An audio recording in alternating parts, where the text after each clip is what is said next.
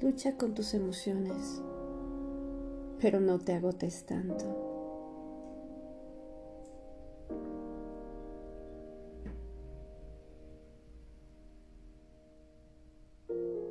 Experimentar emociones es fundamental para el ser humano, pero hablemos de las emociones negativas, aquellas desagradables, dolorosas, las que llegan hasta el hipotálamo.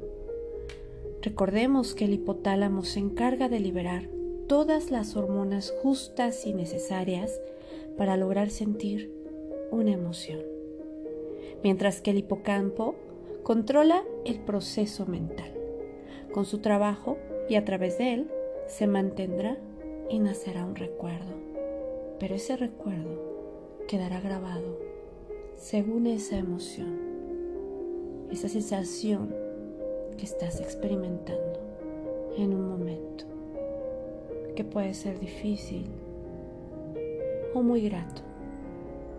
Cuando esas emociones llegan, debemos tomar en cuenta que el cerebro busca con tendencia el placer y desde luego evitar el dolor.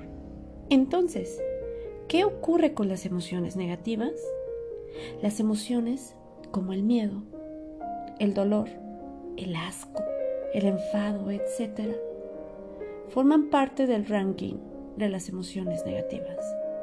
Muchas veces, cuando logramos mantener la inteligencia emocional y, por supuesto, la comunicación asertiva, Debemos mantener sumo cuidado al no confundir esta asertividad con reprimir emociones. Pues existe un problema a plazo largo, desde luego, con la represión. Si nosotros como buenos seres emocionales creemos enfrentar esta lista de emociones negativas, debemos comprender que al enfrentarlas deberá ser de manera constructiva, constante, objetiva, pues en algunos pacientes e incluso en mí misma he logrado experimentar y observar el error. Ese error que en lugar de actuar de manera asertiva, cuando supuestamente nosotros enfrentamos este enojo o cualquier tipo de emoción negativa, la reprimimos y podemos crear consecuencias físicas, mentales y sí, emocionales, lejos de mantener un objetivo funcional. Al ignorar las situaciones que nos molestan, debemos trabajar justo como se hace mención en el podcast anterior de la envidia. Pues si enfrentamos nuestras emociones negativas de manera funcional, lograremos el siguiente paso la evolución.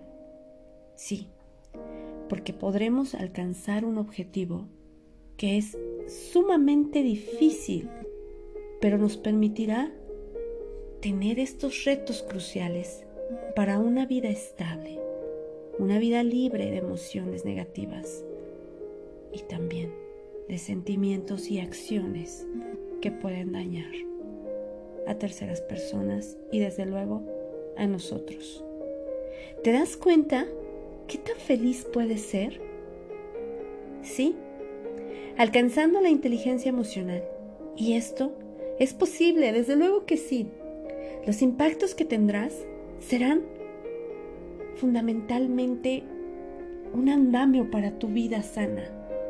Te permitirá tener mejores relaciones, mejores amistades, crear vínculos de apoyo y lo mejor, lograremos el autoconocimiento, lo que nos permitirá una evolución física, emocional, mental y alcanzaremos una vida óptima, que si bien tendremos que lidiar con situaciones de la vida, eso es indudable, pero las reacciones y decisiones que tomemos después de mantener esta condición serán mucho más objetivas y desde luego funcionales.